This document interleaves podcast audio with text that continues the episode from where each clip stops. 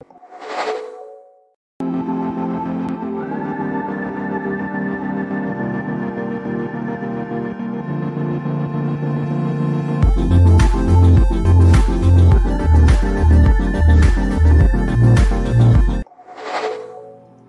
muito boa noite, pessoal. Sejam todos muito bem-vindos ao nosso Quebrando Controle. Estamos aqui mais uma quarta-feira para bater um papo muito legal com vocês e, claro, sempre com os nossos convidados que estão aqui conosco para abrilhantar e trazer a noite de quarta-feira para vocês, falando de jogos, falando de cultura geek, falando de um monte de coisas. Hoje nós estamos recebendo aqui a turma da Sunofesto, que é uma editora de jogos cearense.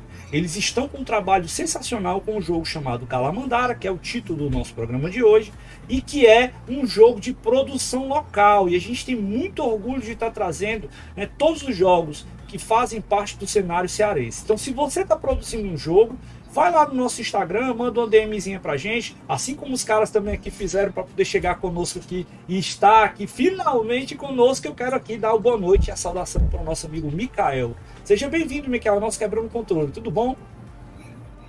Boa noite, Ezequiel. Boa noite, Rendel. Boa noite, Yanagi.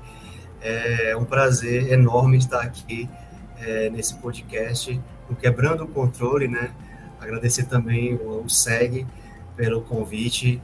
E eu estou muito feliz aqui de poder estar junto com outros cearenses, né, compartilhando essa nossa, esse nosso sonho de construir algo que nasceu aqui, veio daqui, né, e que está ganhando aí asas pelo país, né, de uma forma surpreendente e, e é claro, eu sou muito grato por isso. Então, Estou aqui para falar sobre tudo que, que for possível dizer sobre desenvolvimento de jogos, sobre o Calamandara. E, vamos lá nesse papo aí, Jones.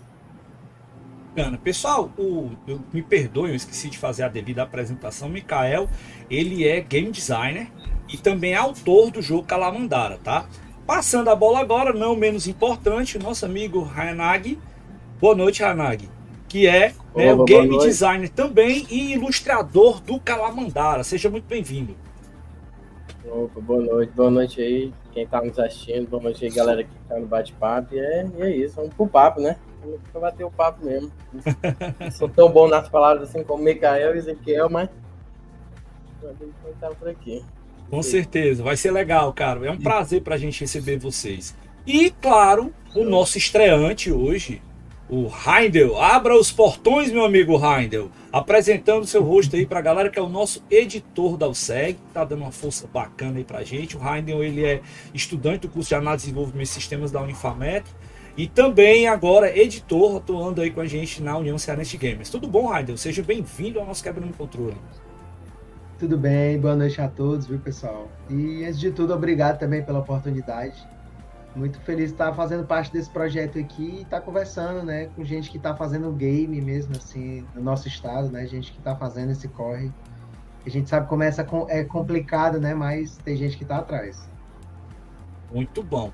Então, vamos deixar de delongas. Deixa eu dar uma olhadinha aqui. Já tem uma galera que está chegando. Tem o T Duarte que chegou aqui na nossa live, mandou um boa noite. Seja muito bem-vindo, Duarte. Também tem o Duarte Drawcast, que mandou um joinha pra gente aí.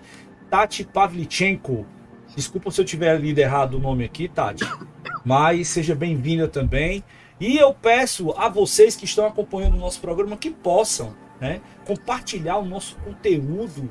Se você ainda não conhece o nosso canal, não deixe de convidar seus amiguinhos para poder se inscrever marcar o sininho aí do nosso canal, né? E você que está ouvindo também no modo podcast, esse programa ele vai ser gravado, editado e depois postado nas plataformas de podcast para que vocês possam acompanhar. E a nossa audiência tem crescido bastante. Eu quero mandar aqui um abraço para toda a galera que acompanha a gente no podcast.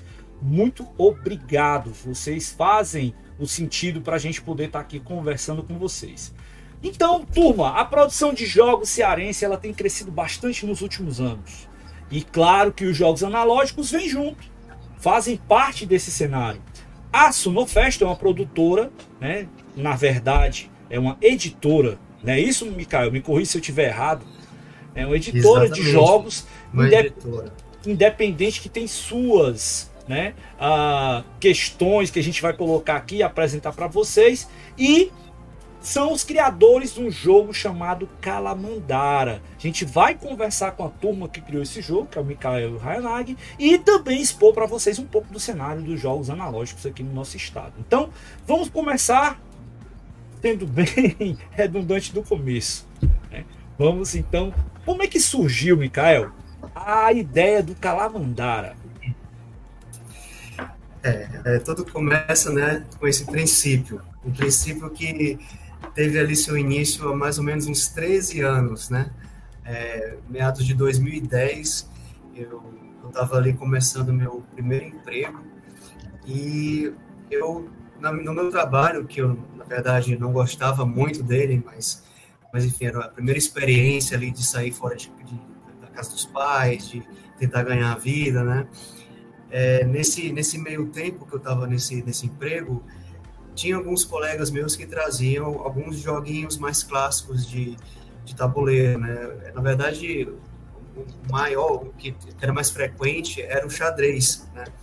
E apesar de eu ter visto é, o xadrez antes, né? Eu nunca, eu nunca tinha visto com tanta frequência, era quase diário o pessoal levava esse jogo para lá. E eu sempre tive essa vontade é, em mim de, de criar coisas, né? Isso vem já desde a, a música, né? Porque eu tenho um, lado também de composição e eu sempre quis fazer coisas novas, né? E, e, e desenvolver novos projetos. E essa, essa frequência de eu, de eu estar sempre vendo meus colegas jogando xadrez, apesar de eu saber as regras de xadrez, eu, não, eu nunca joguei muito bem, né? Mas aquilo me deu vontade, me, me inspirou para criar alguma coisa baseado naquela, naquela movimentação de peças que eu via, né? Porque é, digamos, é, em primeira mão, assim, eu não tinha uma experiência com jogos de tabuleiro. Eu tinha mais ou menos uns 20 anos. Eu nem conhecia muito bem esses jogos que, que o pessoal chamou de jogos modernos, né?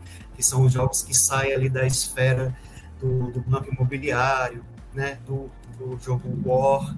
Então, Ih, joguei muito War, cara. Nossa, bom demais. Quem nunca virou Nossa, uma noite jogando War? Nunca brigou eu, com os amigos, né? Jogando eu joguei, eu joguei o O, é, eu lembro que eu joguei o O quando eu tinha 13 anos, e foi exatamente isso, eu virei a noite jogando, eu, era a época da, da Copa do Mundo, a gente ficava, aquela Copa que o Brasil venceu lá em 2002, e eu ficava virando a noite para assistir os jogos, era jogando O e assistindo futebol. Mas, é, como eu falei, aquela, essa experiência com jogos de tabuleiro foi bem mínima no início, né? É tanto que eu nem sabia exatamente como fazer um jogo de tabuleiro, que tipo de material é usado, né? No sentido de jogos que são vendidos, né? É, hoje em dia nas prateleiras, né? O que, como, é que eu, como é que eu faço isso? Eu não tinha também nenhum tipo de experiência com programas de edição, Illustrator, Photoshop, nem, nem nenhum, zero conhecimento relacionado também a, a a, a, conteúdos digitais, como website, né? Então, realmente, o meu trabalho não tinha nada a ver com jogos de tabuleiro ou, ou, ou com criação de jogos, mas eu sempre quis, como eu falei, criar coisas. Então, eu comecei é, em casa a escrever é, em papéis, né? Não em cartinhas, umas cartinhas, né? Porque eu tinha essa ideia de mesclar o, as movimentações que um xadrez oferece naquelas peças com, é, com, com, poderes, né, com cartas. Talvez misturando um pouco aquela coisa do, do Magic, que eu não conhecia direito naquela época ainda, tinha ouvido só ouvido falar, mas misturando essa, essa mecânica com as coisas do xadrez, né? E aí eu fui criando, e meu, meu primeiro protótipo foi um, um protótipo de isopor. Eu, eu, fui numa papelaria e, e, comprei isopor porque eu sabia que eu queria que eu ter uma coisa 3D, né, tridimensional. E eu sabia que o, o, isopor, apesar de não ser nada muito prático, era que me dava essa sensação de, de, de tridimensão. Então, peguei isopor, peguei cartolinas e comecei a desenvolver com caneta e sem nenhum tipo de experiência de ilustração, nem, nem design, né? E aí fui digitando as regras, né? Fui fazendo tudo. E o tempo passou, né? Naquele momento eu não tinha ainda uma, uma intenção firme de transformar aquela ideia num produto, né? É, era uma coisa para eu passar o meu tempo, né? que na verdade eu acho que a maioria dos, dos designers e de qualquer pessoa que gosta de criar qualquer coisa, ela, ela pensa primeiro naquilo como uma forma de escape, uma forma de você conseguir, talvez, talvez eu esteja exagerando um pouco, mas, mas basicamente é conseguir achar um sentido para sua vida, assim, ou então para preencher algum vazio. Então, essa forma foi o que eu encontrei. E eu fiz esse primeiro e, e, muito brusco protótipo é, na, em 2010, e depois né, eu, eu, eu deixei esse emprego e fui fazer outras coisas e ter outros empregos na minha vida que também não tinham nada a ver com desenvolvimento de jogos. Só que a ideia do, do, do Calamandara, que na verdade não tinha esse nome ainda, né? O primeiro nome do jogo se chamava Couraça, porque eu sabia que o jogo devia ter algum tipo de temática para não ser só um monte de peças jogadas ali para a pessoa fazer alguma coisa. Eu queria colocar alguma história ali. E a história que eu peguei foi, foi uma lenda que o meu pai, é, já falecido, contava sobre lenda do interior né, dele, sobre uma, uma, tipo, uma esfera mística que aparecia lá no, no, no, interior dele. Quando a pessoa via, ela, ela meio que desaparecia. Algumas pessoas diziam que ela a pessoa desaparecia, outras diziam que a pessoa ela, ela morria mesmo. Aí eu peguei essa história meio, meio dark, assim, para colocar esse nome de couraça. E, e o protótipo original tinha uma esfera, uma esfera que era uma espécie de contador de tempo, onde os jogadores, que já eram jogadores, um jogo para quatro pessoas, até quatro pessoas, essas pessoas tinham que chegar até o centro do tabuleiro antes que essa esfera descesse através de uma rampa tridimensional. E então tinha uma, um processo de tempo ali. Mas assim, a ideia ficou comigo, eu continuei desenvolvendo aos poucos, né? Só que, como muitas pessoas que têm problemas com foco, eu deixava a ideia de lado muitas vezes e fazia outras coisas da minha vida, né? Trabalho, estudo, faculdade e tal. E mas é aquela coisa, né? Aquela ideia, ela, de vez em quando, ela voltava. E, assim os anos foram passando, foram passando. E em meados de 2012, é, eu comecei a, a, escrever uma história, também por causa do mesmo problema de eu me sentir entediado no trabalho que eu estava, eu comecei a pegar um caderninho e escrever uma história de ficção. E aí essa história, sim, ela, ela teve o nome de Calamandara, né? Só que nesse momento, quando eu comecei a fazer essa história, eu nem imaginava que eu ia unir a, a, a ideia dessa história com o jogo que eu tinha feito alguns anos atrás. Né? Nesse momento, em relação ao jogo, eu estava ainda buscando novas mecânicas, né? fazendo transformações no, no, nas regras também, e o nome também mudou, não era mais Coraça, agora era Jornada dos Símbolos, né? porque tinha os símbolos, né? tinha os tokens que representavam, e aí é, representavam movimentações no tabuleiro, assim como é hoje, né? E aí eu chamava o jogo de Jornada dos Símbolos, mas aí depois eu mudei de novo para esse Abismo dos Símbolos, como se a travessia fosse um abismo e os símbolos fossem uma espécie de plataformas, onde você, jogador, iria andar em cima para chegar até o seu objetivo final, que era o centro do tabuleiro. Então, houve muitas transformações, isso já se passaram quatro anos, e depois, em 2013, eu, aí sim, quando eu entrei na faculdade de design, eu tive design gráfico, né? Eu tive o primeiro contato com recursos de edição, programas de edição, né? Photoshop, Illustrator. E o mais importante disso, mas eu ainda não sabia, eu conheci na faculdade o meu amigo que está aqui hoje, o Hayanak. Foi lá, numa parada de ônibus, que eu olhei assim para ele, ele tá dele meio, meio calado assim, né? Assim como eu também, eu sou meio tímido, apesar de eu falar muito aqui, mas eu sou meio tímido, mas eu senti alguma coisa, cara, esse cara é interessante, eu vou fazer uma amizade com ele, eu vou perguntar alguma coisa para ele. Eu acho que eu perguntei alguma coisa da, da aula que passou, algum assunto assim que eu não lembro direito. A resposta deve ser tipo Pronto. assim, tá. Pelo que eu percebi do quanto ele fala pra caramba que ele deve... Ele olhou pra ti, tá. Foi não isso, lembro. Renag? Eu nem lembro o que eu disse. Pois é, mas foi, foi nessa parada de ônibus, né? Voltando para casa. Isso eu me lembro muito bem, nitidamente. Foi nessa parada de ônibus que eu falei com ele pela primeira vez. Tinha visto ele na sala no mesmo dia, Era o primeiro dia de aula, eu acho. E a partir daí, a gente ficou amigo e continuamos amigo até hoje.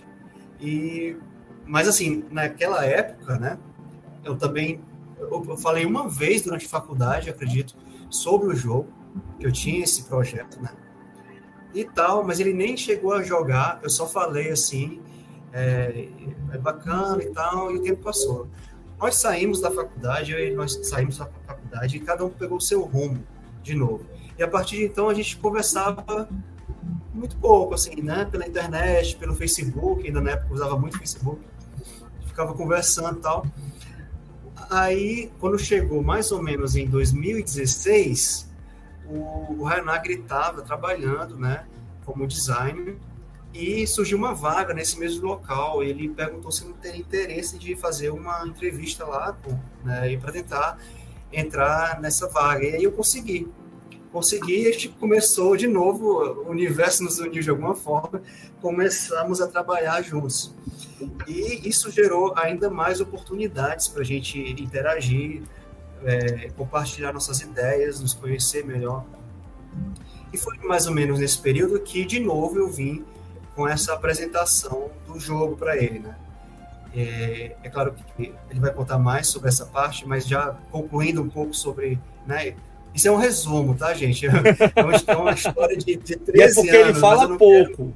É porque ele fala pouco. É porque eu falo pouco. É uma história de 13 anos, Só para dizer esse momento onde eu é, encontrei com o Hanag e apresentei o jogo, que não tinha ainda o nome, né? Aí ele viu, jogou é, as mecânicas, ele achou interessante, viu que tinha alguma coisa ali. Ele já ilustrava, né? Ele vai contar mais sobre processo ilustrativo e sobre como ele começou a ilustrar e tudo. Mas aí eu, eu vi que poderia ter uma oportunidade ali, porque eu queria que o jogo fosse bem ilustrado, né? E ele, eu, eu adorava as ilustrações dele. E aí eu chamei ele para participar, né, como coautor é, do jogo. E ele foi meio assim, na cega mesmo, tá, ok, vamos lá então, né? meio na, na loucura, assim, porque é, meio que contando com a minha promessa, né? É, mas ele acreditou que, que poderia ter algo ali que, que daria certo. E o processo de ilustração começou. E foi aí que a gente viu o que, que a gente vai fazer em relação ao tema.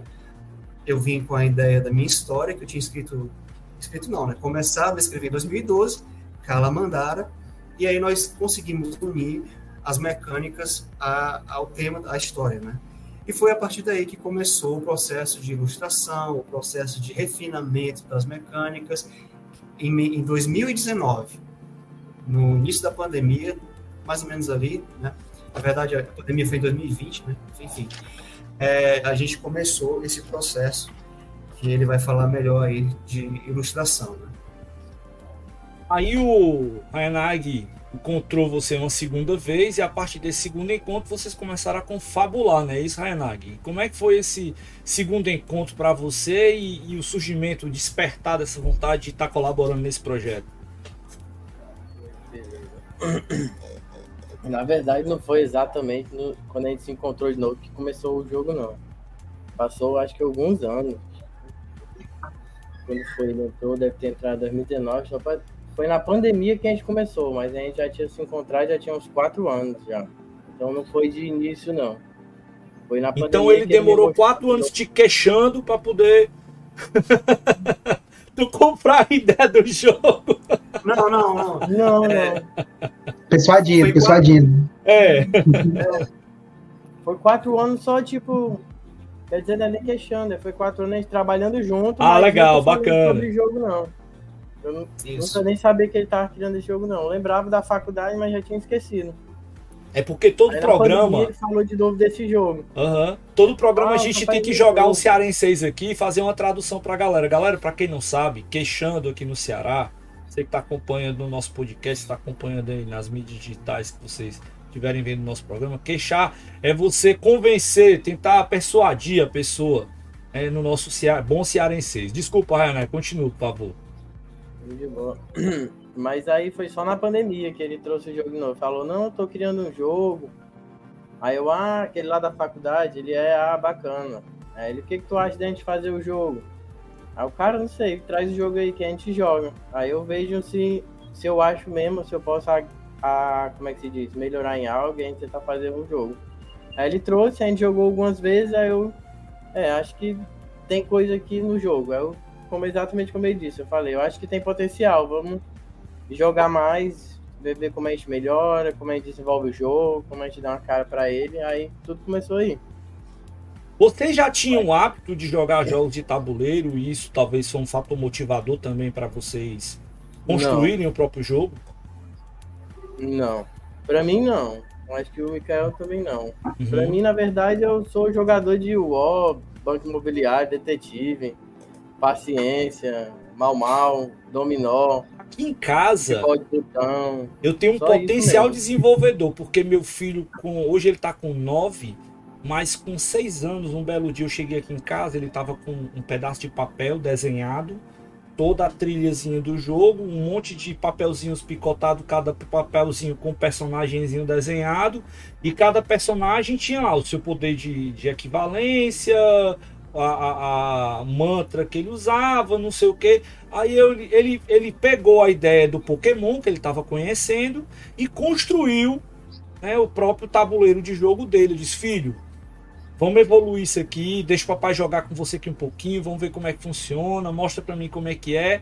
E a gente tem que pensar nisso. Digo, um moleque com 6 anos de idade teve toda a ideia, né? E muita gente diz, ah, isso é, isso é, bobagem, não sei o que. Não, cara, eu acho que, como o Mikael, eu também sou um cara que sou meio sonhador. Eu acredito muito nas coisas que eu faço. Quando eu boto a ideia na cabeça, não tem que emitir do caminho.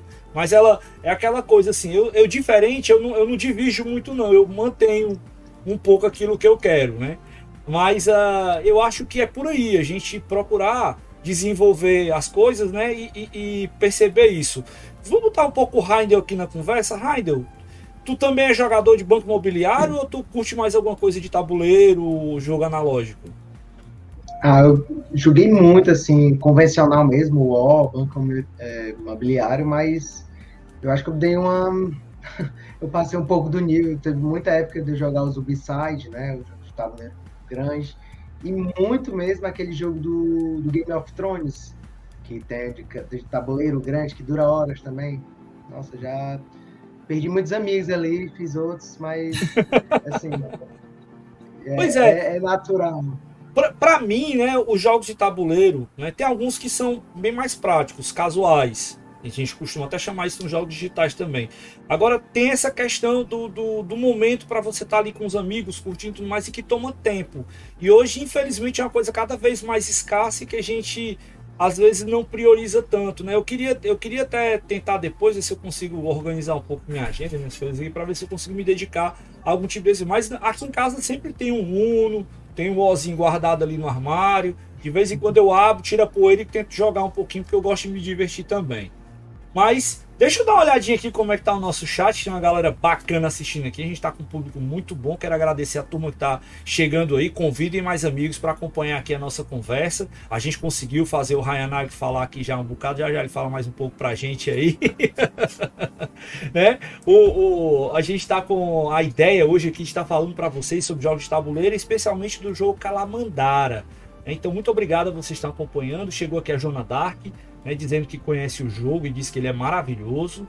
Né? Ah, e também chegou Lucas que deu boa noite e Eduarte que mandou pra gente aqui dizendo: o jogo é bom demais, muito original na temática e no mix de mecânicas. Ela está apoiando o financiamento e agora está é ansiosa por receber. Acho que é uma expansão que vai ter. Ela tem um nome aqui gigante aqui da expansão. Que eu não. Sim.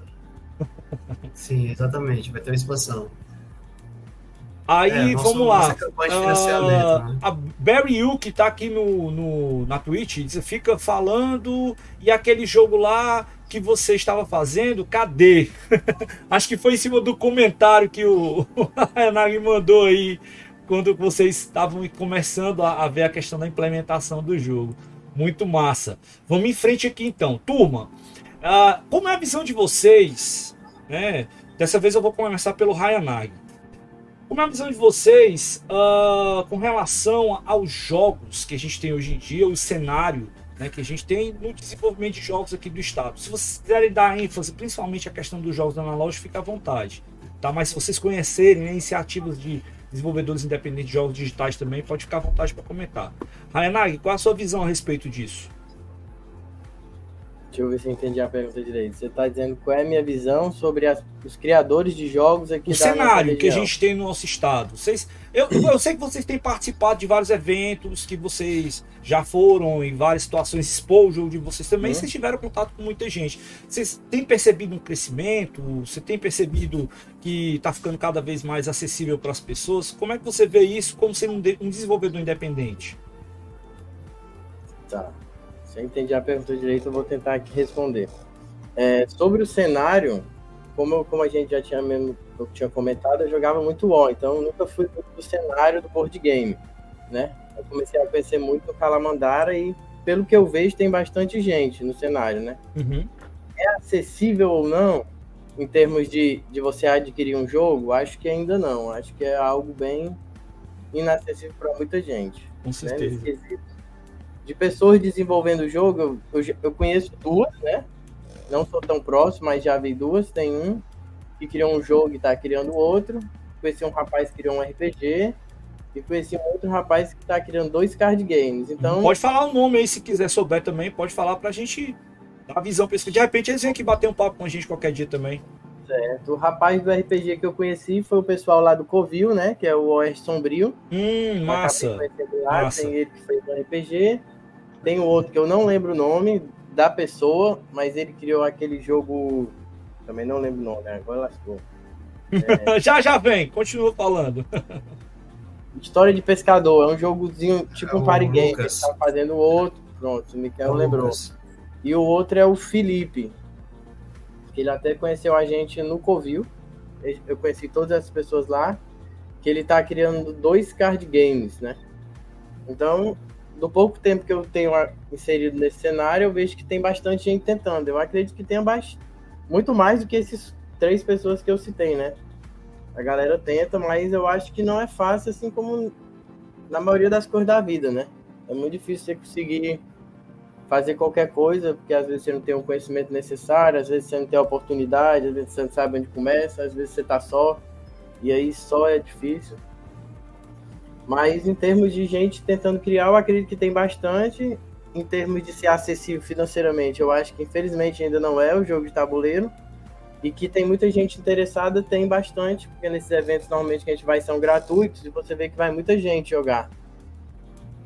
Mas ainda você vê que são pessoas assim que dá para ver que elas têm até uma certa condição financeira X, que eu acho que talvez em outras nem chegue o conhecimento de que existem esses eventos gratuitos, mas essa é a minha visão, né? Eu não sou tão especialista assim, mas do pouco que eu tô inserido agora, eu pude ver isso.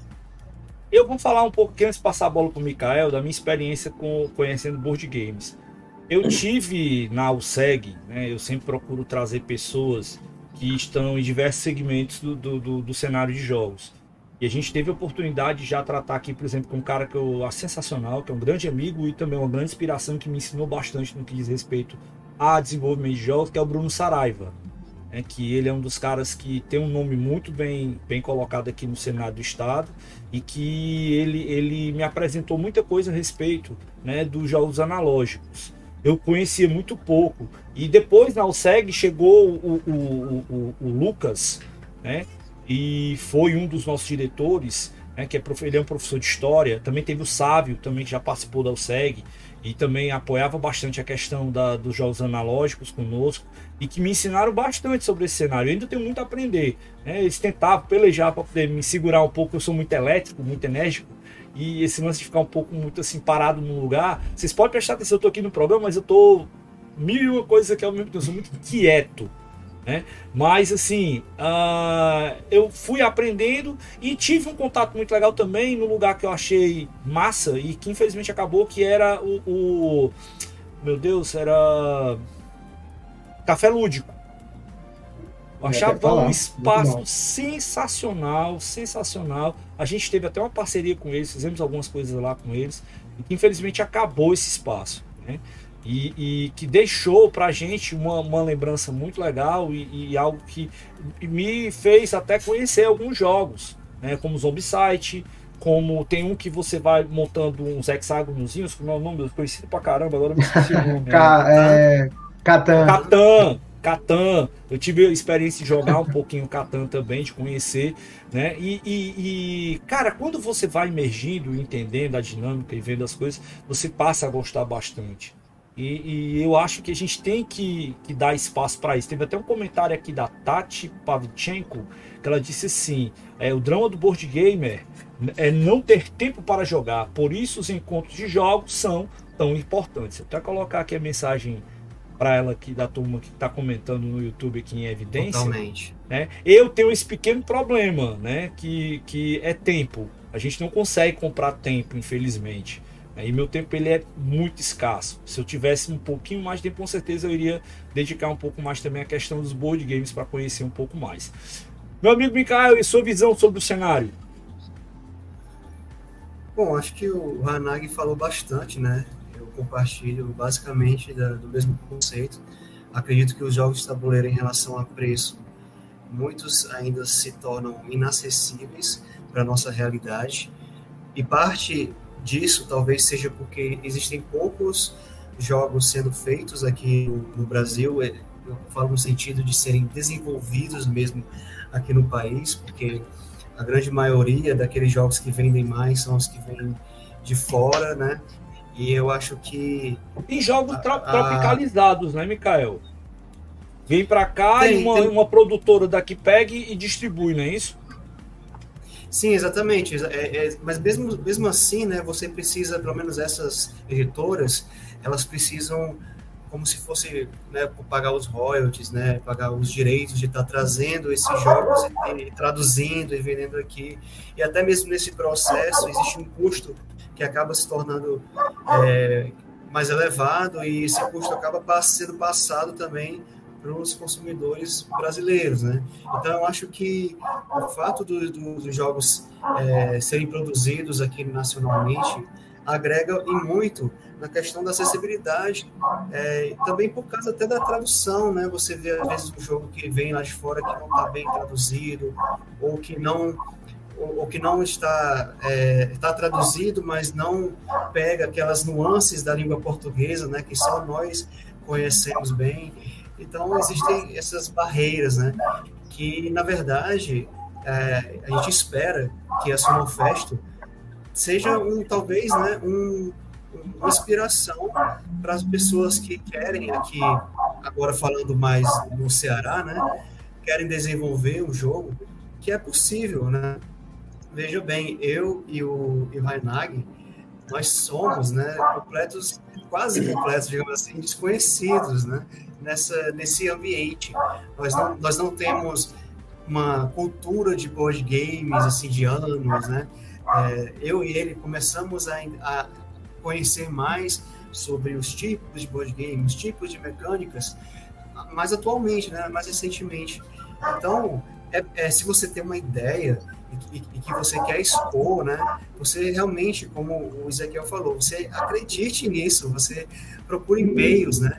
Se você não consegue fazer sozinho, faça como eu, por exemplo, procure alguém que possa se unir a, a essa sua ideia, alguém que possa te ajudar, e eu tenho certeza que as coisas podem tomar um rumo diferente, né?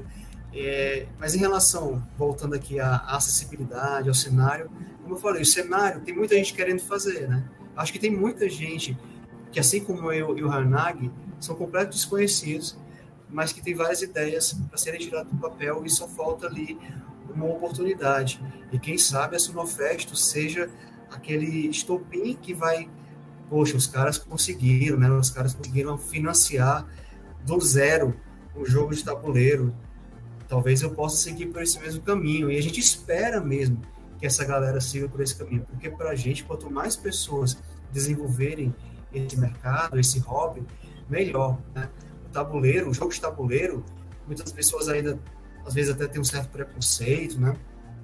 Porque acham que não, não vão se identificar com, com, com, jogar fisicamente, mas ele tem é, é, uma essência assim que, que às vezes você não consegue encontrar num jogo digital, sabe? Que é a interação física, sabe? É você estar tá ali é, presencialmente com outras pessoas, vendo o sorriso das outras pessoas estampado, ou vendo a, a frustração também quando elas não conseguem fazer o que elas queriam.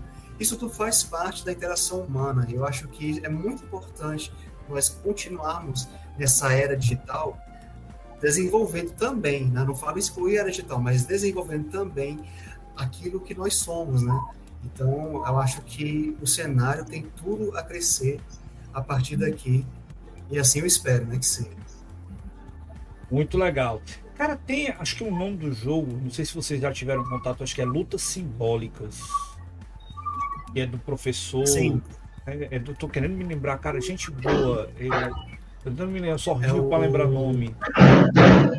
Me fugiu a, me, a mente o nome dele, mas eu sei, eu sei quem é. Ainda não tive o contato de conhecê-lo pessoalmente, mas uhum. quero muito. É, porque a, a, temática do jogo dele, né? Além de ser um jogo que proporciona divertimento, ainda ensina, né? A questões da, é, da sociedade, né? Capitalismo, socialismo, sistemas aí. Então, acho isso muito importante. O jogo, o jogo de tabuleiro também é, é um jogo de, que, que, passa bastante aprendizado. Né? É do Valentim, é, acho que é Daniel Valentim o nome dele. Valentim. Daniel Lembrei Valentim, aqui, Daniel Valentim. Cara, ele já, já teve, o Luta Simbólica já teve em eventos conosco da USEG, eu nunca posso deixar de falar dele aqui, claro. Para aproveitar um abraço pro meu querido professor Daniel Valentim, que tem um trabalho pioneiro, um dos primeiros jogos cearenses de board game que eu conheci foi desenvolvidos aqui, né? Mas deixa eu passar a bola aqui rapidinho. Você terminou o seu comentário, cara? O, o... Sim. Né? Raidel, tu conhecia jogos cearenses de tabuleiro? Não, é até interessante é, saber que essas propostas estão sendo feitas aqui, porque eu acho que um tempo atrás teve até um certo hype, né, de, outra, de outro jogo, mas a nível brasileiro, né, que foi o Apagão. Acho que teve até uma campanha coletiva também. E é um jogo muito interessante, que é como se fosse um é, realmente a falta de luz em São Paulo completa, que gera um distúrbio social e a sociedade vai ser feita em castas, né? Mas muito interessante mesmo a proposta aqui brasileira, né? E cearense. Bacana, cara. Deixa eu dar uma olhadinha aqui no nosso chat, a turma tá mandando aqui. Teve também um comentário aqui do, do, do Carlos Eduardo, né? Que ele falou que com certeza o Calamandara vai inspirar muitos novos jogadores por aqui. E é essa ideia, né? A gente quer que as pessoas venham no nosso canal, conheçam novas propostas, principalmente o trabalho da galera aqui do nosso estado. É... Então, já que a gente começou a falar do cenário, não, não também não poderia deixar de falar sobre os desafios, né? Todo mundo que tem uma inspiração, tem uma proposta, tem algo para fazer, tem, tem suas vantagens e desvantagens. E sendo produtor independente, então nem se fala, né, Mikael? Como é que, como é que é essa realidade, como é que é essa, essa ideia para vocês aí, sendo uma produtora independente aqui, principalmente sendo. Aí agora, cara, isso não não é coisa assim de, de dizer, ah, porque é nordeste, não, é porque aqui no Ceará realmente, cara, é difícil as coisas pra gente, em certos casos. A gente sabe, grana que é difícil, investimento aqui é difícil, apoio para todo mundo é difícil. A gente sabe que a gente vive num estado que, apesar de ser a quarta, quinta economia do país, a gente não tem uma divisão de renda muito legal. O Ryanag foi até muito feliz, ele foi feliz no comentário, infeliz perceber que a gente tem isso. Né? É, é um negócio meio contraditório. Ele, ele acertou o comentário, mas a gente tem uma infelicidade que esse comentário dele seja real. É de que a gente ainda não tem acesso a muita coisa porque a galera não tem grana. Então, você ser produtor independente no estado do Ceará, né, e ainda com um lugar que talvez não tenha um, um, um, trabalho ainda tão fundamentado, tão bem espalhado, né, da galera que trabalha independente aqui no estado, como é que é essa realidade aí? Passa um pouco pra gente, por favor. É, exatamente. É, criar uma editora assim do zero é um, é um desafio que às vezes eu fico pensando, meu Deus, né? É, olha onde a gente está se metendo. Mas a gente acreditou na, na, nossa ideia, certo? E eu acho que a, a base vem daí. Você tem que ter paixão pelo que você está fazendo, porque se você fizer com paixão, você vai dar tudo de si. E talvez esse dar tudo de si é o que compensa a falta de infraestrutura, de recursos que pessoas pelo menos a maior parte das pessoas que vivem aqui, né, nesse estado, possuem, né? A gente sabia que não não temos condições, não teríamos né, condições de produzir um jogo como é o Calamandara sem a ajuda financeira né, de outras pessoas. Nós somos pessoas comuns, a gente não é apadrinhado por ninguém, nós somos é, funcionários, né, temos nossos trabalhos comuns e tivemos essa ideia, né? Mas a gente sabia que o desafio ia ser grande. Então a gente colocou o jogo no financiamento coletivo, porque a ideia era fazer com que as pessoas acreditassem da mesma forma que nós acreditamos que esse jogo é bom, que ele vai, vai ser divertido, que ele vai marcar a, a vida das pessoas, né, no sentido de diversão, né, de, de passar o tempo com os amigos. Então, foi isso que a gente fez. A gente é, ter, ter a ideia, né, a gente podia ter tomado um caminho diferente, como simplesmente tentar vender a ideia para uma editora, né? Mas a gente queria fazer algo realmente nosso, que não passasse por nenhum filtro, né? Justamente porque ali estava empenhada a nossa paixão. A gente queria que o Calamandara fosse exatamente da forma que a gente pensou, né? Então, vamos criar a editora. É, só, que, só que criando a editora, né, vem muitos outros desafios, né? Porque uma pessoa que cria um jogo e vende essa ideia para outra editora, ele vende a ideia, não se preocupa mais com nada, o jogo está nas mãos da editora, e é isso. Ele já parte para outro projeto, ele, enfim, vai fazer alguma outra coisa. No nosso caso, não. A gente precisa, a gente tem que, que, que inserir o jogo, tem que produzir o jogo e tem que conhecer, tem que aprender todos os aspectos relacionados a negócios, relacionados a, a importação, né, ou exportação, como, como, como fazer isso funcionar no sentido empresarial, no sentido de negócios, né? Porque o que a gente quer, acima de tudo, é o jogo, lógico. O jogo é o, é o carro-chefe, mas a gente precisa que a Sonofest, né, a editora, ela funcione, ela tenha solidez para que o jogo e outros jogos futuros continuem aparecendo e trazendo alegria para as pessoas. Então a gente teve que, que juntar nossas forças realmente, e somos uma equipe pequena, né, minúscula, né? É, só somos eu e o Hayanagi no sentido de desenvolver o jogo, e eu tenho o apoio querido da minha esposa Tatiana, que ela, ela ajuda bastante na questão do marketing, né? Entre outras coisas. Então somos uma equipe minúscula para fazer várias coisas, mas nos utilizamos sempre da nossa paixão, que provou ser o principal ponto de tudo isso, porque nós conseguimos fazer com aquela mandara surgir e dar certo. Né? Então, eu acho que basicamente é isso. É um desafio, mas um desafio que a gente sentiu que estava preparado para receber e concluir o que nós começamos. Muito legal. E você, meu caro Hayanagi, enquanto a gente prepara aqui alguma coisa para mostrar um pouco do jogo para a galera, como é que é essa realidade de ser uma produtora independente? Tá mudo, amigão?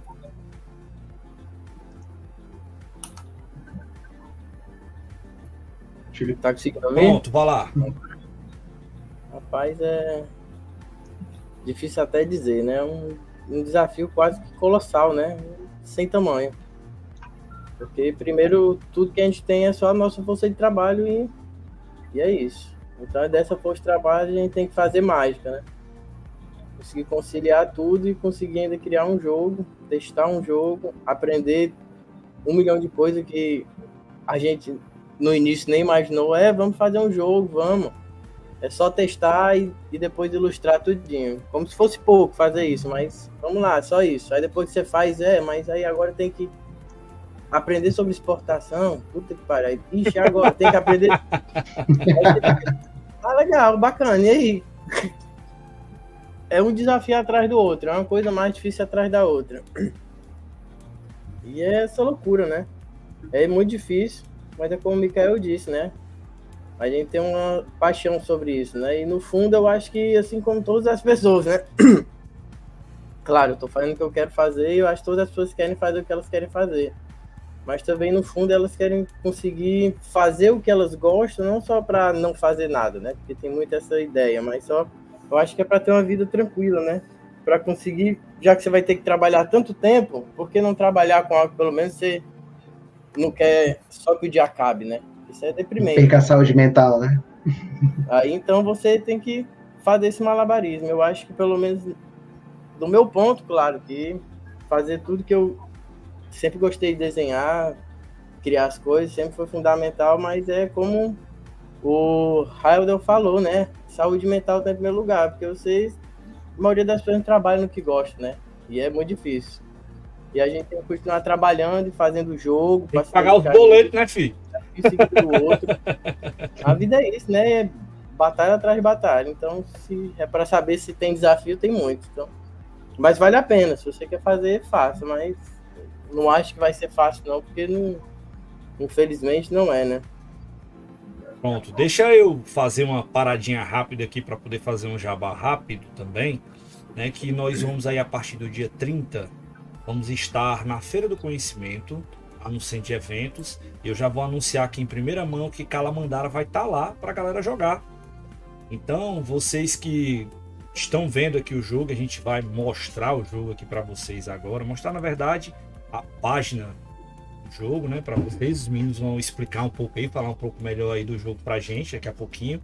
Mas é, no próximo dia 30, ou seja, dia 30 de novembro, dia 1 e 2 de dezembro, junto com a Secretaria de Tecnologia do Estado do Ceará, né, a CECITES, que promove a Feira do Conhecimento.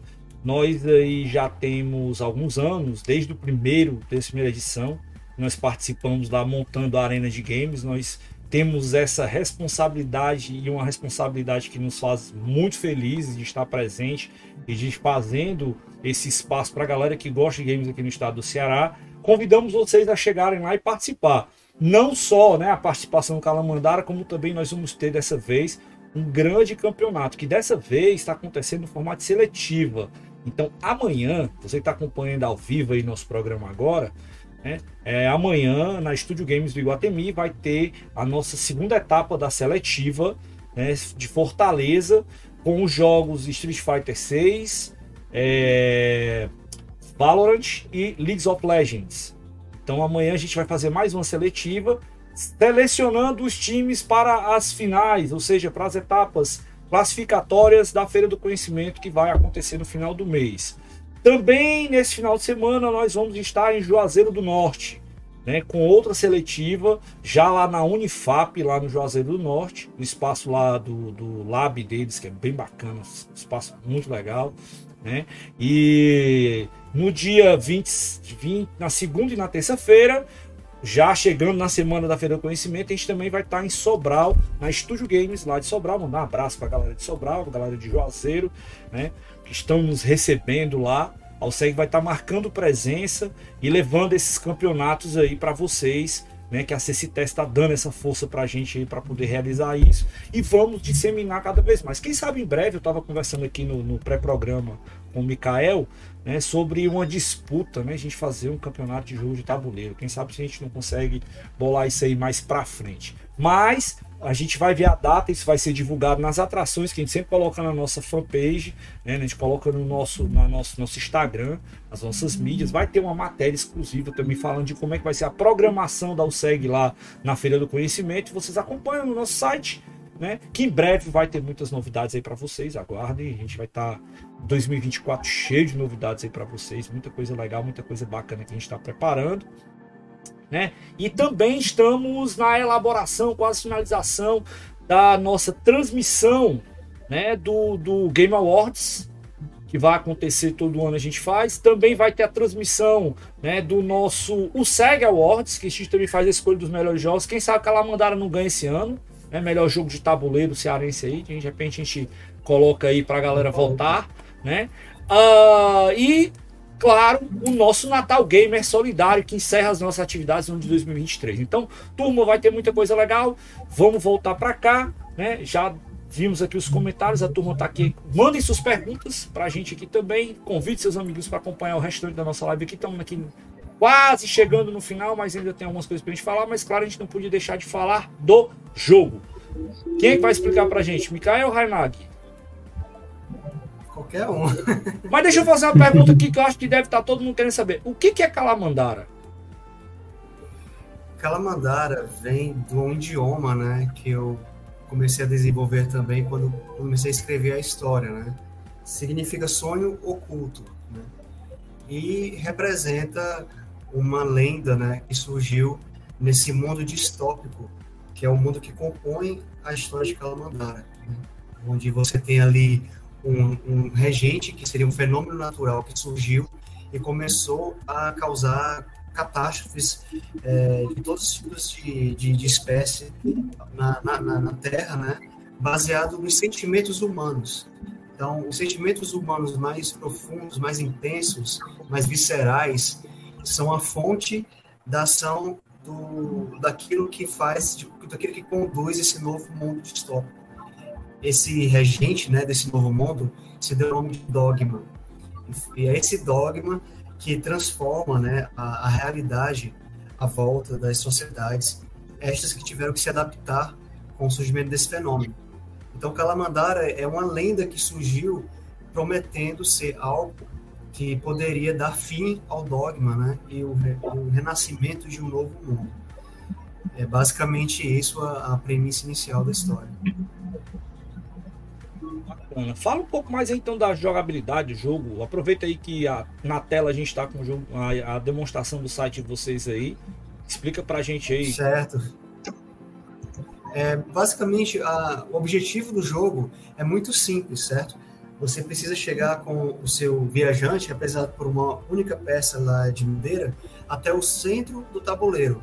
Só que, por mais simples que pareça essa premissa, você tem uma série de mecânicas e de opções, possibilidades estratégicas para você conseguir fazer com que o seu viajante, né, chamado viajante, sua peça lá, chegue no centro do tabuleiro. Então você vai usar cartas que possuem poderes especiais para transformar as estratégias do jogo e você vai usar símbolos dogmáticos, que são aqueles tokenzinhos de formato quadricular que você vai usar para preencher esse seu caminho para chegar até o centro. Né? São nove tipos de símbolos dogmáticos de, desses tokens e cada um tem uma função específica, parecido um pouco com o xadrez que eu falei lá no início uhum. da nossa uhum. conversa, né? Cada pecinha dessa vai te ajudar ou, você, ou vai atrapalhar o seu oponente para evitar que ele chegue ali no, no centro primeiro. Então, quem chegar no centro do tabuleiro primeiro é o grande vencedor.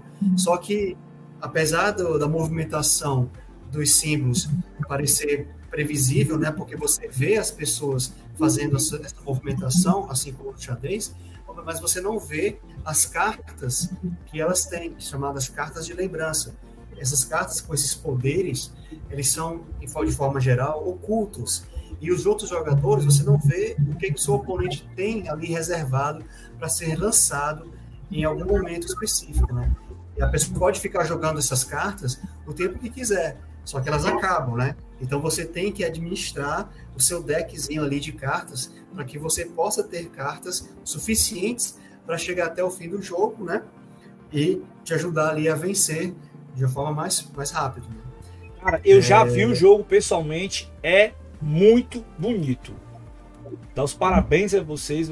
A arte do jogo, ela salta aos olhos quando você vê. E, e, e aqui na imagem não tá tão vivo quanto você vê pessoalmente. O trabalho que você vê e o acabamento do material que vocês fizeram do jogo tá sensacional. Vou aumentar a sua tela aí pra, pra galera ver, tá? Certo, tá bom. Aqui eu tenho aqui um, algumas cartas, né? É, existe um deck de 72 cartas de lembrança, de tamanho é, Gold, né? O mesmo tamanho do, das cartas de Dixit, para quem, quem conhece esse jogo. Uhum. Então, todas as. É, são 72 cartas, são 28 delas são diferentes, com poderes, efeitos diferentes, ilustrações diferentes também, aí com um excelente trabalho do Hayanagi, que, que levou cerca de quase três anos para ilustrar de forma detalhada cada uma dessas cartas. Foi um, um trabalho assim, sensacional mesmo, único, né? um trabalho único de, de um ilustrador é, brasileiro, né? E isso é muito, acho muito importante sempre ressaltar isso aqui. Então, tem essas cartas, né, que o verso das cartas com o nome, Essas aqui são as cartas que ficam ocultas, né? O jogador fica aqui com o máximo de cinco cartas na mão. E aí você, em certos momentos da partida, você vai jogando essas cartas e transformando ali o jogo, né? De forma bem dinâmica e interativa. É, e aqui eu também tenho essas cartas aqui, que são as cartas, eu tô com uma só delas aqui, são as cartas de símbolos dogmáticos, né? Essas cartas são, são usadas para você adquirir os símbolos que são esses aqui, ó. São símbolos que fazem você progredir no jogo. Como eu falei, você precisa chegar até o centro do, do tabuleiro, né? Então você vai usar, vou pegar aqui só alguns, né? Não preciso também mostrar tudo. Mas aqui, por exemplo, dois símbolos, tem uma asa. Cadê? Opa. Tem uma asa aqui e tem um espelho, né? Esse aqui ajuda você a chegar mais rápido, porque faz você avançar linhas do tabuleiro de forma mais é, ligeira, né? E aqui eu tenho um espelho que você pode usar para fazer com que o seu oponente é, volte né, no tabuleiro, é, nessa caminhada até o centro.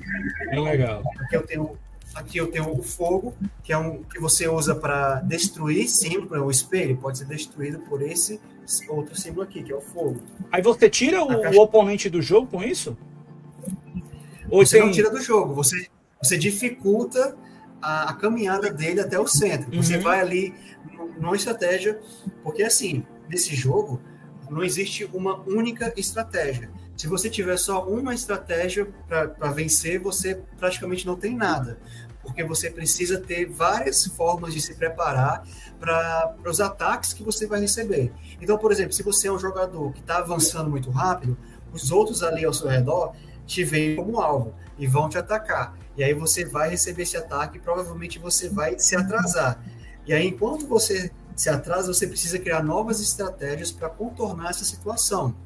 Digamos que você era o alvo, eles, eles te atrasaram, né? Você retornou ali, ficou preso de alguma forma, você já não é mais o alvo, o alvo pode ser outro oponente, e aí você já usa isso em sua vantagem. E assim o jogo vai se transformando numa, numa luta né, entre cada oponente que vai se intensificando à medida que os jogadores vão chegando ali no centro do tabuleiro, numa zona chamada de zona final. Aquela zona final é interessante porque o jogador que está nessa zona, né, eu vou até mostrar aqui é, o centro do tabuleiro, esse aqui é o centro do tabuleiro. O objetivo é chegar aqui nesse ponto, certo? Chamado de fenda dimensional. Aqui eu tenho as terras dogmáticas ou tabuleiro individual. Por exemplo, isso aqui é o tabuleiro do jogador verde. Ele começa aqui nesse ponto, ele vai ter que vir até aqui pelo centro, preenchendo todos esses quadrados aqui, ou quase todos, né? E é aqui nesse, nesse, nessa trajetória que as coisas ficam é, se intensificam, porque você vai bloqueando caminhos, passagens, vai destruindo o caminho do seu oponente também. E quando chega aqui nessa área aqui, nessa zona, é, as coisas ficam ainda mais sérias, porque os jogadores aqui precisam, só podem ter até três cartas de lembrança e não mais cinco, daquelas cartas que têm os poderes, né? Além disso, você aqui, então quando ele passa perde... ele passa essa zona né do, do da carta do pessoal quando ele vai chegando no central ele começa a ter mais dificuldades. Mais dificuldades. Os símbolos aqui né aqueles símbolos eles são também compartilhados né? Então se um oponente aqui coloca uma asa você talvez possa usar essa mesma asa para se é, beneficiar. beneficiar a mesma coisa se você colocar uma pegada eu não falei aqui, porque eu achei difícil de encontrar aqui, mas a gente tem um símbolo é chamado de pegada. Deixa eu ver se encontra aqui. Esse aqui, ó. Esse aqui é, é praticamente o principal símbolo, né? Porque você precisa usar essas peças para andar no tabuleiro. O seu, o seu viajante, né, representado por essas peças de madeira aqui, eles só podem ficar em cima da pegada. Então, essas pegadas às vezes podem ser tomadas, né, podem ser destruídas. Então, é um, é um jogo que você tem que lidar com os recursos que você tem, você tem que saber a hora certa de usar as cartas, porque se você gastar elas à toa, você provavelmente vai ter dificuldades. E quando você chega aqui, as pegadas que o seu oponente deixou também podem ser usadas para o seu benefício. Então, assim, é um jogo de rejogabilidade praticamente infinita, porque o layout que as peças são inseridas daqui nesse tabuleiro são totalmente diversificados em cada partida. As cartas também, a ordem que elas são usadas, elas nunca são iguais e sempre causam bastante surpresa em todos os jogadores. Eles têm é, ideia assim de probabilidade de quantidade de jogadas e coisas, ou isso é, você acha que é interessante? Olha, é, assim, ainda não chegamos a um número específico definido de jogadas, de possibilidades, porque por mais que a gente tenha testado esse jogo mais de 500 vezes, de verdade, testou muitas vezes, a gente ainda não teve uma partida que a gente possa dizer, nossa, essa partida aqui foi igual a outra. Porque é uma coisa que é difícil de explicar. São, são, são nove peças diferentes. Cada partida as pessoas vão colocar essas, esses tokens em locais diferentes. Né? Cada jogador tem uma forma diferente de, de usar as cartas de lembrança. Alguns jogadores vão usar todas de uma vez, outros vão guardar algumas para o final. Então, a gente até, né, é, como meta da campanha de financiamento, conseguiu o livro tático. Então, o, o jogo já tem um livro tático que está ali no, seus, no seu desenvolvimento final, que vai vir junto com a caixa, né? Aqui eu tenho o livro de regras, tá? Esse livrão aqui. Deixa eu aumentar de enorme. novo aqui só um instantinho. É, esse aqui é o livro de regras é um livrinho de 44 páginas, é praticamente uma revistinha. É, você pensa em, nossa, 44 páginas? É, mas ele é muito ilustrado, né? Por isso que tem 44 páginas, porque houve todo um cuidado de preparar o manual de regras com dicas, com, com todos as, a, a, os efeitos das cartas, com as possibilidades, como montar o jogo direitinho. Então ele é completamente ilustrado também com ilustrações da carta em tamanho uhum. maior, né? E, e observem, pessoal, a editoração é tão bem cuidada quanto o jogo, tá? Muito bem elaborado. Sim, a, a diagramação é toda pensada de forma organizada. Ó, cada carta ela tem exemplos. Né? Então você que, que gosta de ler é, também, né? e que não apenas precisa sempre ver aquele vídeo explicando como é que se joga, com esse manual aqui, esse livro de regras, você vai ter tudo que precisa para jogar. E o texto é bem tranquilo de ler, as regras são fáceis de aprender. O jogo ele é complexo no sentido de possibilidades estratégicas, mas as regras dele são muito simples e pessoas de 10 anos até pessoas de 60 anos já jogaram, já se divertiram com esse jogo e aprenderam rapidinho, né? Então esse aqui é o livro de regras e vai vir também na caixa o livro tático, tá? Com o mesmo tamanho, né, em sentido de dimensões, o mesmo tamanho. E com esse livro tático a gente vai se explorar várias jogadas que já ficaram na nossa comunidade, né? Se tornaram famosas para que a pessoa que já aprendeu as regras possa se aprofundar no jogo uhum. e jogá-lo melhor com seus amigos. Né? Muito bacana. Muito bacana. Eu acho que a gente já explorou. Tem mais alguma coisa do site aí que vocês querem mostrar para o pessoal antes da gente ir para nosso arremate aqui do programa? É, o site ele é uma landing page, né, como fala, para é, explicar de forma resumida a, a, as regras do jogo, né? Tem imagens ali do jogo, uns vídeos também lá embaixo. Mas esse site aí vai ser a nossa casa, né? a casa da Sinofesto, né? Onde as pessoas vão poder encontrar o jogo à venda assim que ele chegar aqui no Brasil, né? Produzido. E também nossos próximos projetos, né? Projetos futuros de outros jogos. Ó, segura aí, Raidel, também... volta aí só um pouquinho, volta só um pouquinho, por favor. Você pode jogar online. Conta pra gente aí, Mikael, rapidinho. Boa Pronto, exatamente. O Tabletopia é uma plataforma onde você pode colocar é, um jogo de tabuleiro. Ele simula de forma né, praticamente, não vou dizer perfeita, né, porque o jogo de tabuleiro tem aquela coisa da interatividade humana, física, que é insubstituível. Mas em momentos onde você quer jogar e não tem pessoas por perto, você pode usar o Tabletop, que simula muito bem um tabuleiro virtual, onde você tem ali suas cartas, tem suas peças, e você pode chamar seus amigos, usar o Discord para se comunicar. Nós temos o Discord, né? Da comunidade do Calamandara, onde você pode usar o canal do Discord para poder conversar com seus amigos, jogar partidas lá. Temos também uma comunidade no WhatsApp, tá? Se você quiser, está interessado, quiser acessar a nossa comunidade, lá tem várias pessoas que estão prontas para te ensinar a jogar Calamandara, a marcar partidas, sejam presenciais online, como é o caso do Tabletopia. E você pode jogar de graça, tá? É só clicar em jogar online, vai no site snowfest.com.br, clica em jogar online, lá também tem um manual para você aprender. Temos vídeos também no YouTube para ensinar você a jogar pelo tabletop, né? Porque tem algumas coisinhas ali, alguns atalhos, teclas que você precisa aprender, mas é muito, muito tranquilo, né? E por fim, o site ele também pretende ser um fórum sobre Calamandara, sobre outros jogos, né? Você tem uma aba aí do fórum para você colocar, postar alguma, alguma jogada que você fez, alguma ideia. Você está livre aí para se inscrever, ser membro da comunidade e compartilhar as suas ideias, né? Também temos um, um blog aí que está em desenvolvimento que vai explicar é, táticas, explicar sobre algumas regrinhas específicas do jogo. Então, assim, vai ser um site completo sobre o Calamandara e sobre o futuro da Sinofest, né? Legal, muito legal. Já que você deu essa deixa, eu vou liberar aqui só para o Rainer fazer uma pergunta, mas eu tenho um complemento aqui para você falar exatamente sobre a questão do futuro. Vai, Raidel, aproveita aí e manda a pergunta, por favor. Eu quero ser bem rápido, assim, mas eu fico muito interessado com a questão da mecânica. É assim, como é que vocês conseguem é, constituir uma mecânica que o jogo não fique quebrado, que o jogo, sabe, não fique, ele fique redondinho? É só playtest mesmo ou vocês têm alguma outra referência de, de outros jogos? Quer responder, Hanai?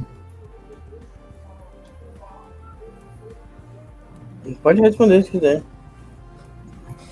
Não, assim, é, playtest é essencial.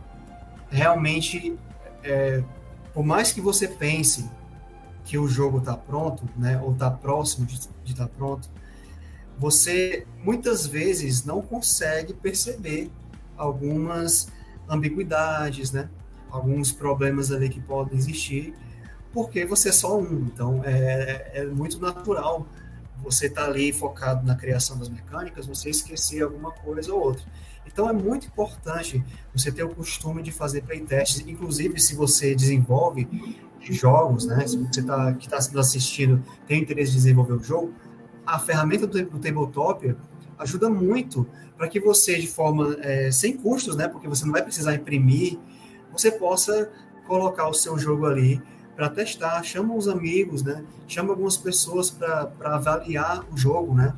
Porque existem, existe, aquela, existe aquela coisa, você avalia o jogo como um todo para saber se o jogo é divertido.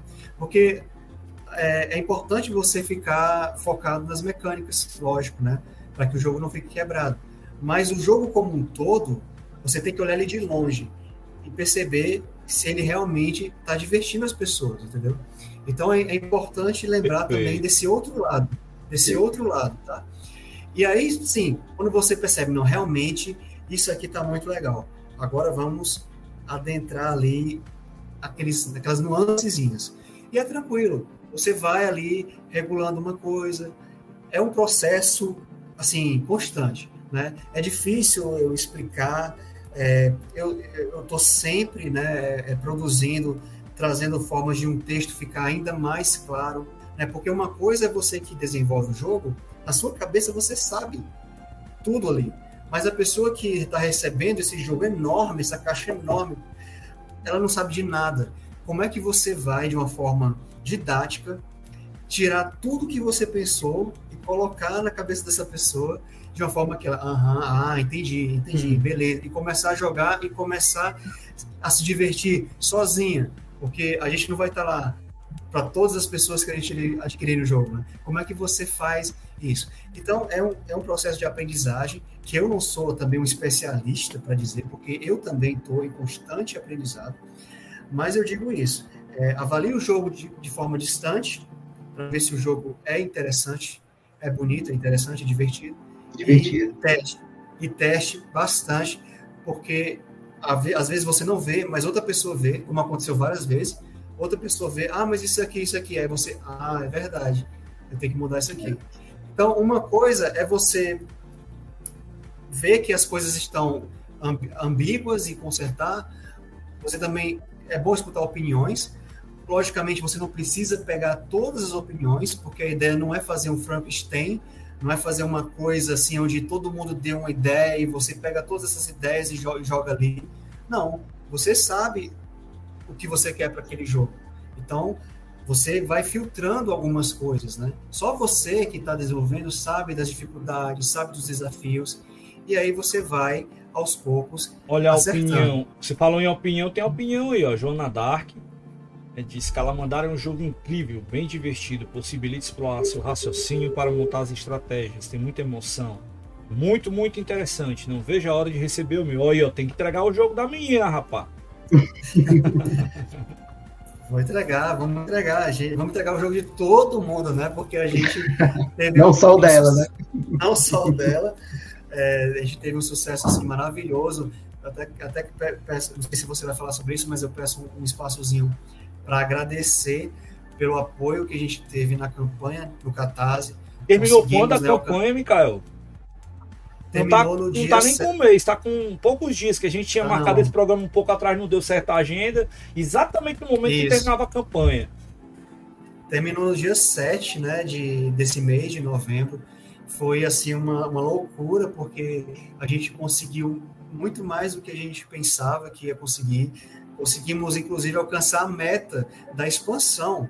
Então, você, o jogo ele já vai vir aqui para o Brasil com a primeira expansão, porque agora tem duas, né? Mas a gente conseguiu a primeira expansão que já insere duas novas mecânicas nesse jogo, que, já, que por si só já é completo, né? Já é completo, como a gente viu nos testes, como a gente viu nos eventos, mas com a expansão ele vai ficar ainda uma, uma coisa assim que, que a gente realmente está muito animado para compartilhar para todos, né?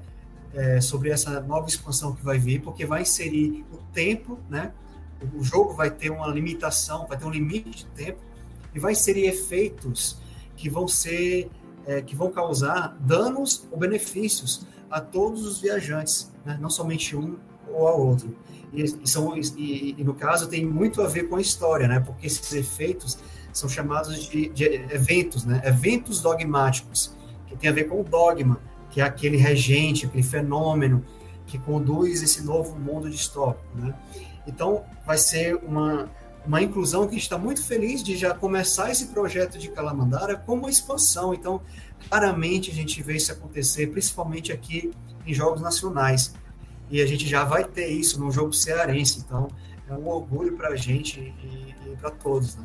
Muito legal.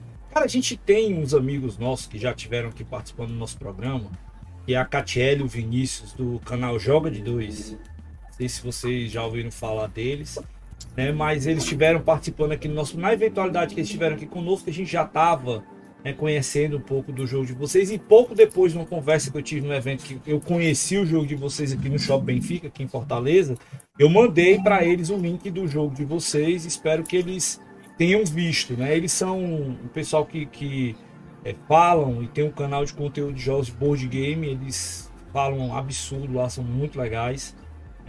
E aproveitar aqui para mandar um abraço. Eles são do Rio Grande do Sul. Pessoal do, do, do, do, Sul, né? Que curte bastante. E aproveitando a deixa que você colocou aí, já chegando ao final do nosso programa, né? Uma pena que o tempo passa rápido, o papo estava muito legal. Mas fala Nossa, pra gente, por favor, né? Você e o Ryan Nagy, se quiser também, Quais são as perspectivas de vocês aí para o Calamandara no futuro, né? Você já falou que já vai vir com expansão aí, com a chegada e a entrega do jogo. Acho que você deve estar entregando até o final do ano para a turma, né? Isso aí?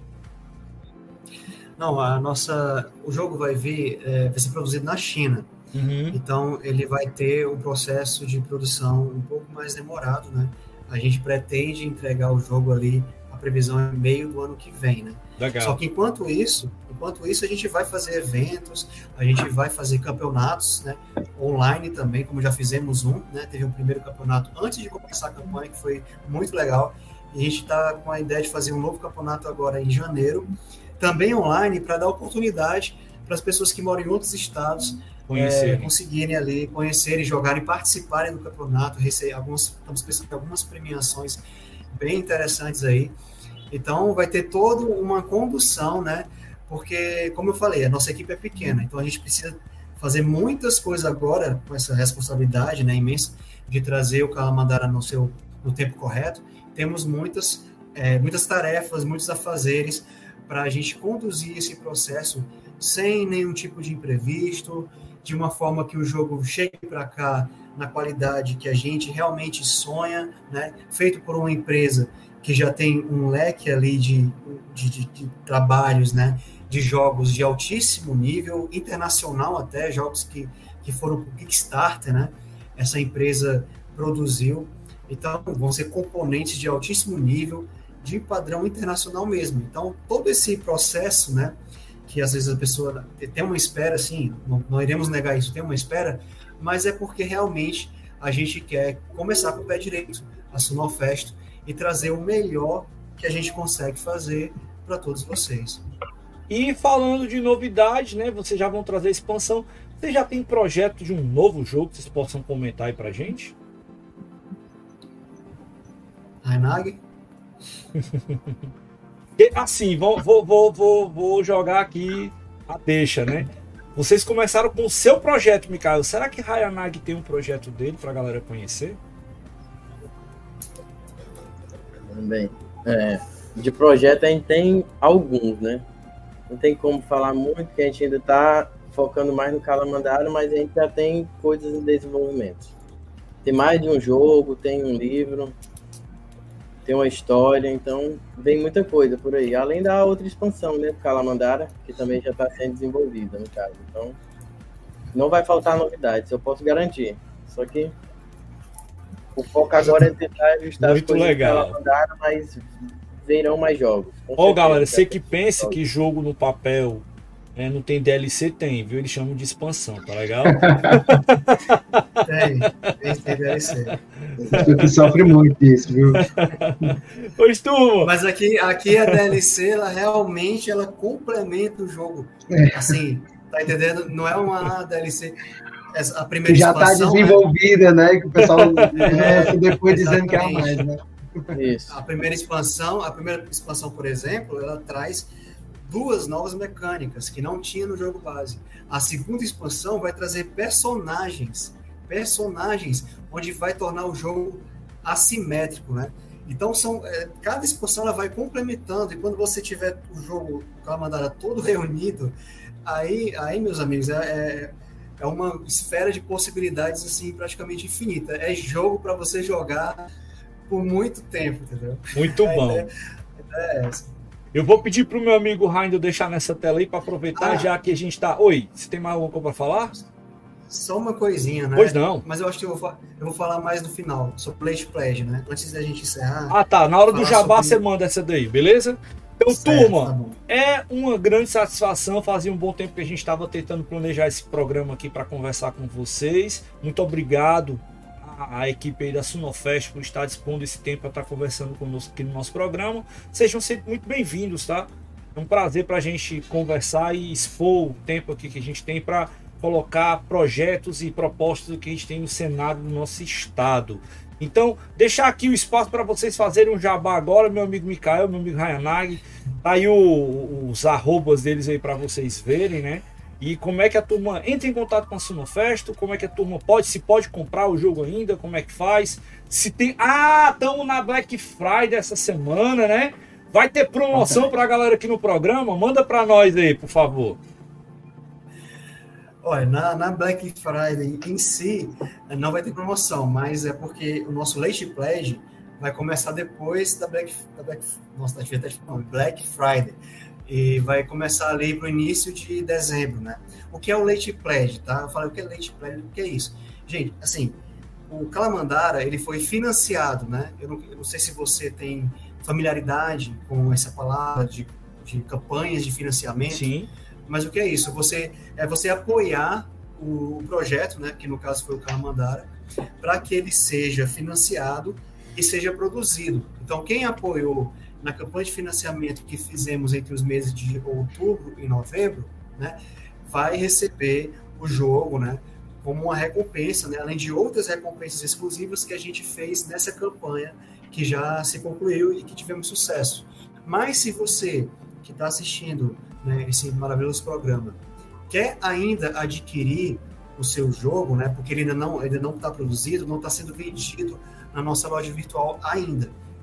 Mas você vai ter uma nova chance de adquirir o jogo, né?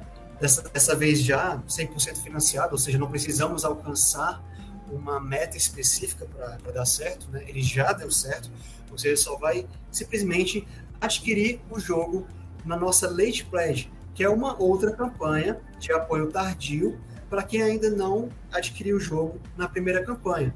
Essa campanha vai começar no início de dezembro, tá?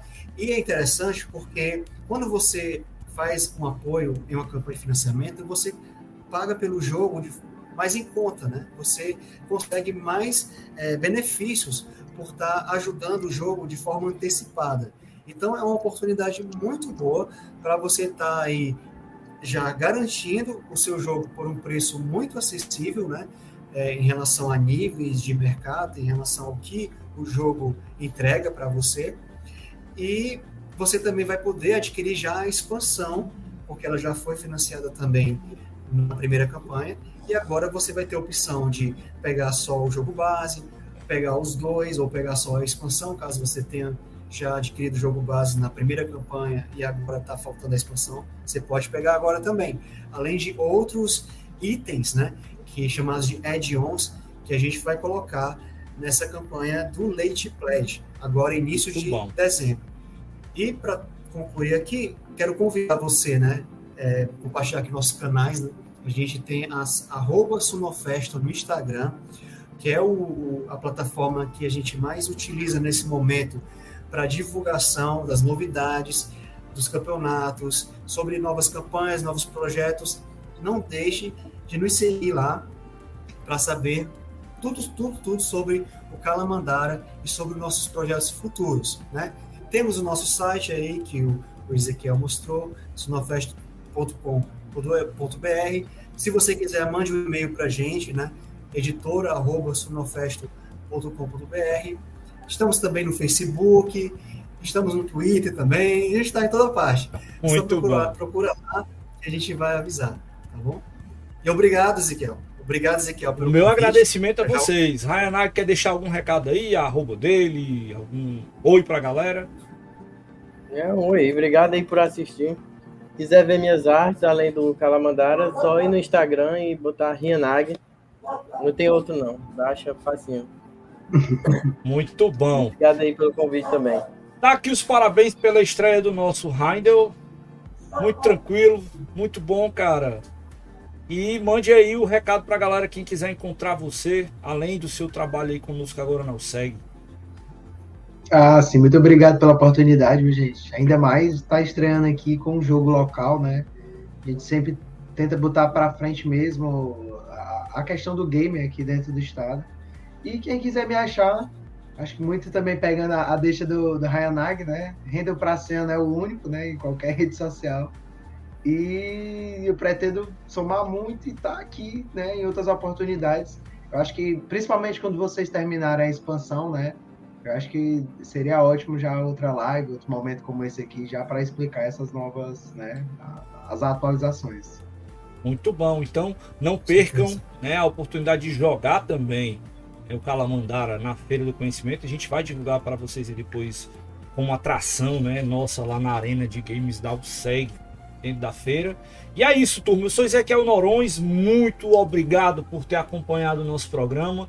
É um, sempre uma grande satisfação estar conversando com os nossos convidados que estão aqui presentes no programa e com vocês que acompanharam o programa aí até agora. Deixar aqui um abraço né, para toda a turma né, que chegou. Chegou por último aqui, João Adalberto. Não podia deixar de mandar um oi aqui para ele. Joana Dark, Drawcast, é, Lucas Dias, Carlos Eduardo, Tati Pavichenko, T. Duarte toda a galera que participou. Se eu esqueci alguém, desculpa, mas é isso. Final de programa é correria. A gente tem que dar o nosso tchau. Muito obrigado. Até a próxima. E a gente fica por aqui. Fui. Boa noite, pessoal. Até mais. Tchau.